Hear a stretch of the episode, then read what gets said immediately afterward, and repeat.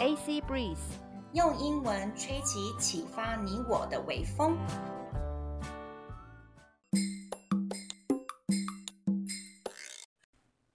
你想要出国拓展视野吗？你想要提升英文实力吗？你想要增广见闻，了解更多的国际时事吗？AC Breeze 现在提供更多更实用的内容哦。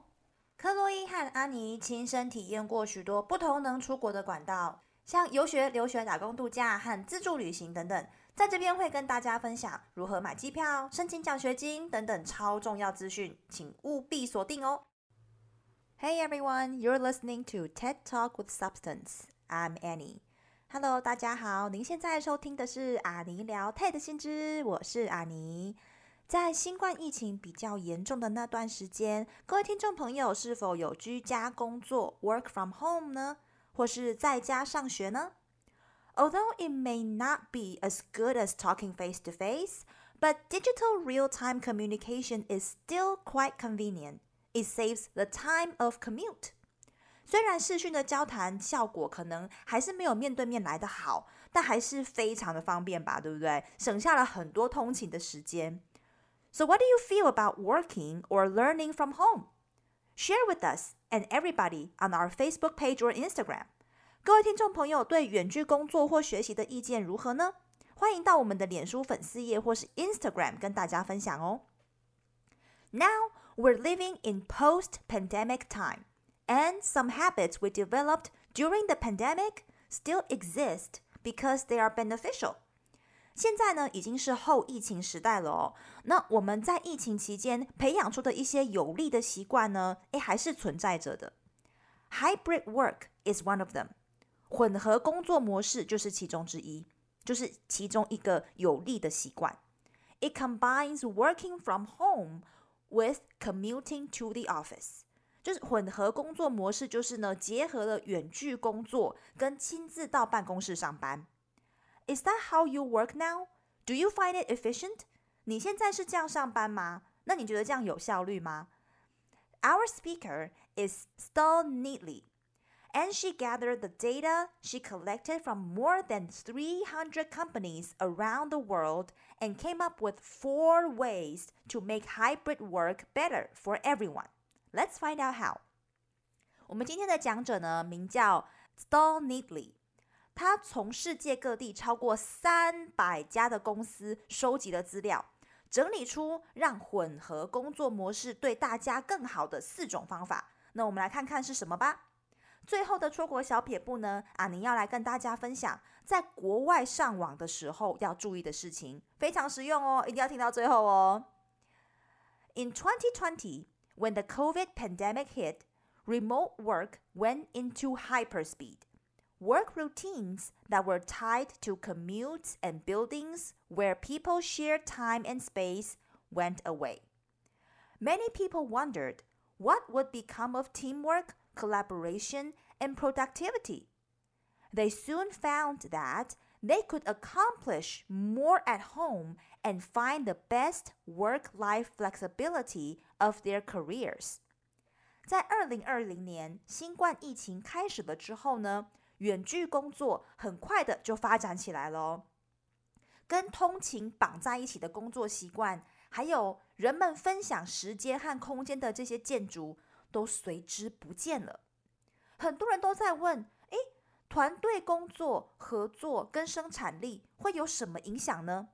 但人们很快就发现，他们在家里其实可以完成更多工作，并且找到事业。当中呢，工作和生活之间最佳的灵活性。The speaker found out that today, over 70% of employees in most global surveys want a mix of in-person and remote formats moving forward. This makes us multi-model workers. 讲者呢，调查过世界各地的员工之后发现。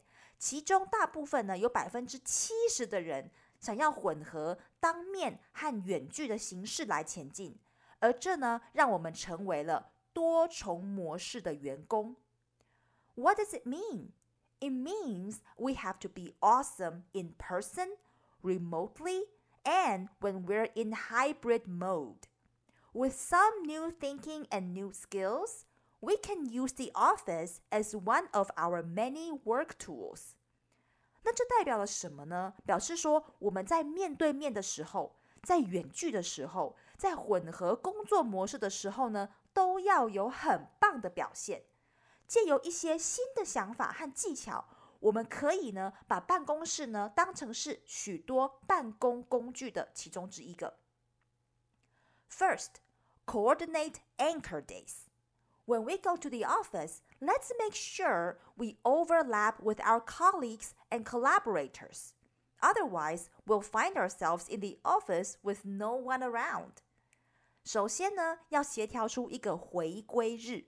我们要确保自己在办公室的时间要跟同事或是呃合作对象呢，要是有重叠到的，否则我们人已经在办公室了，诶，身边却没有半个人。OK。Second, plan spontaneity. While people prize the flexibility of hybrid work, they long for informal and spontaneous interactions with their colleagues. This is a classic paradox, but it's quite solvable through what we call structuring unstructured time. 第二，刻意的去计划那些本来会自然发生的事情。什么意思呢？ 人们虽然很喜欢混合工作模式的弹性，但同时呢，也追求跟同事之间那种轻松和自发性的互动。诶，这是一个很典型的矛盾哦。不过呢，也可以透过一种我们所谓的安排松散的时间这种方法来解决。One thing to try is to set aside the initial six to seven minutes of an hour-long meeting for informal chat about non-work matters, just to talk or even complain. You can also ask people the one word that describes how they're doing. You can have informal contact by scheduling virtual or in-person lunches with your colleagues. If you're a leader, you should demonstrate the value of informal talk by initiating it yourself. 可以试试看，在一个小时的会议当中，把刚开始的六到七分钟拿来闲聊跟工作没有关系的事情，聊天就好，甚至呢可以抱怨。那你也可以呢，请别人用一个字或一句话来描述他们当下的状态，或是安排一个跟同事虚拟或是面对面的非正式午餐约会。那如果你是上司或是主管，你就应该亲自开始执行，来展示闲聊的重要性。Third, use the right tools to communicate. The key here is to match our digital tools with our communication objectives, which means we have to mix it up. If we have to solve a really complicated problem, the more ideal digital tool to use is one that allows real-time discussion. 第三，要用对的方法来沟通。诀窍就是把我们要沟通的目的和手上有的数位工具呢，来做出一个最理想的搭配。这表示说我们会需要混着使用。如果我们需要解决一个很复杂的问题呢，那比较理想的工具就是能够让大家在当下可以马上讨论的。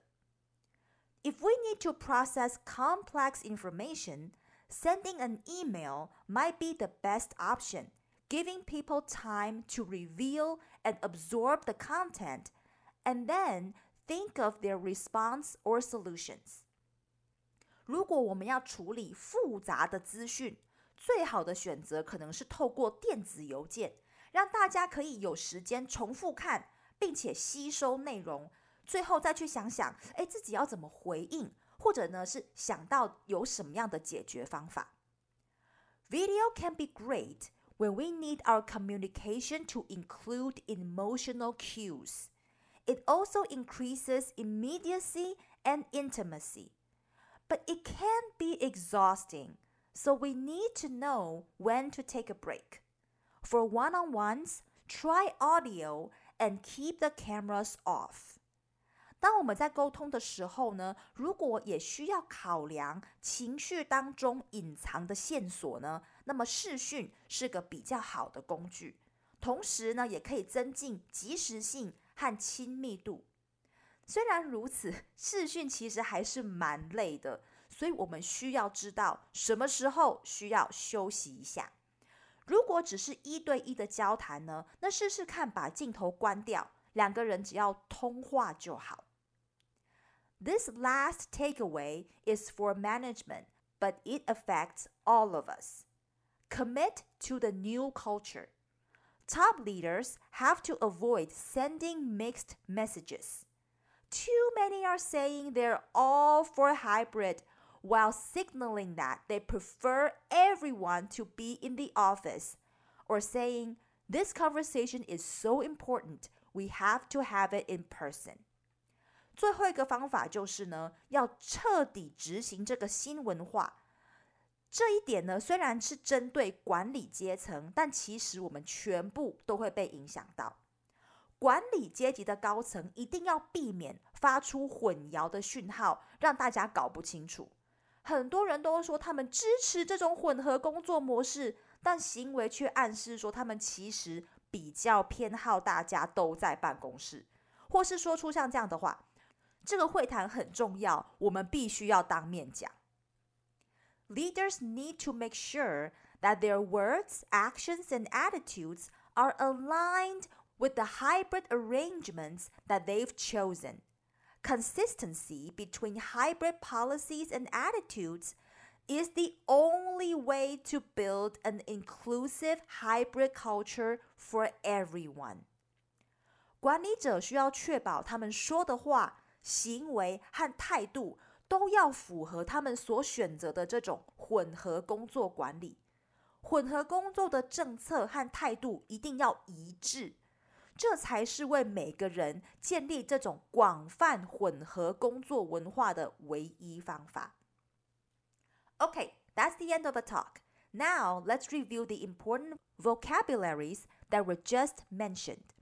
现在呢，来复习一下刚刚讲到的重要单词：spontaneity，spontaneity，自发性，自然而然会发生的事；paradox，paradox，矛盾。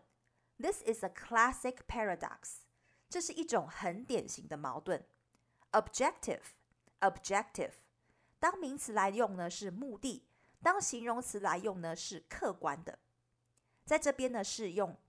名词目的，match our digital tools with our communication objectives，把要沟通的目的和手上有的数位工具做出一个搭配。inclusive，inclusive，广泛的、包含的。The only way to build an inclusive hybrid culture for everyone，为每个人建立广泛的混合工作文化的唯一方法。 今天的演讲就到这边。那现在要来跟大家聊聊出国的小撇步。那就是说呢，今天因为今天讲到的是视讯，或者是呃透过就是通话网络的通话，那就讲到说啊，如果大家在出国的时候需要用到这样子一个面对面的视讯，或者是透过网络通话的时候，就是在出国在上网的时候，注意要要注意什么呢？呃，因为在后疫情的时代，通常来讲，在每个国家上网应该都会变得比较方便。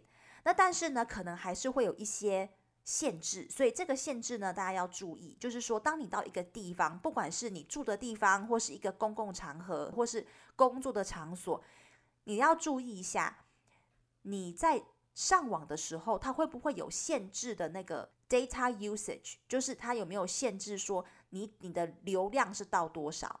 有的时候呢，可能一个月它只能用三十 G，可能只能用五十 G。这个流量的限制有没有？如果有的话，可能就要注意一下。呃，可能不能够就是讲太久，或是呃看太多的影片。那如果是完全是吃到饱的，就是 no limit，就是完全吃到饱，你就当然是不用担心。但是有的时候，data usage 呃上传下载下载的这些资料的这些流量的限制，大家可能会需要注意一下。那再来，如果到一些公共场所，可能像是图书馆，或者是甚至呃，我在纽西兰的时候，可能有的时候会去那种 shopping mall，就是那种购物中心，他们也会提供免费的网络。那但是他们可能会有时间限制，可能一次只能用十分钟，然后你就要登出二十分钟或是半小时，然后你才可以再回来再使用一段时间。那这些规定呢，在使用的时候一定要看清楚。所以就是要搭配说你目前的一些行程，每个地方规定不一样，所以在使用之前呢，一定要注意看清楚。虽然我是很久以前在纽西兰，但是现在的规定可能不一样，但是那个时候的规定就比较麻烦。比如说我在图书图书馆，有的图书馆限定就是你可能只能用二十分钟，你这个 IP，你这台电脑 IP 一天只能用二十分钟，或是一个小时只能用二十分钟。那所以呢，到了图书馆了之后，要查的东西赶快查。查完了之后呢，就要赶快离开，就是你可能只能下一个小时再来，或是明天再来。那或者是说呢，就是在有有的有的住的地方，他们说啊，我我们我们家买的这个方案，我们一个月顶多就是呃三十 G 或是二十 G，那超过这个流量呢，呃，我们就要再另外付钱了，所以没有办法是讲太久，或者就是没有办法用网络通话太久，或是可能不太能够用视讯或是什么的。所以一直一定要，他们要一直很注意，说他们现在的流量已经到多少了。OK，所以呢，呃，这个部分可能现在比较没有这个限制，因为后疫情了之后，呃，很多人都是使用视讯来去远距上班或是远距学习等等的，所以这个限制可能也渐渐的没有了。呃，不过呢，就是呃提醒大家一下。OK，好，那今天出国小撇步就到这边，Thanks for listening，See you next time，拜拜。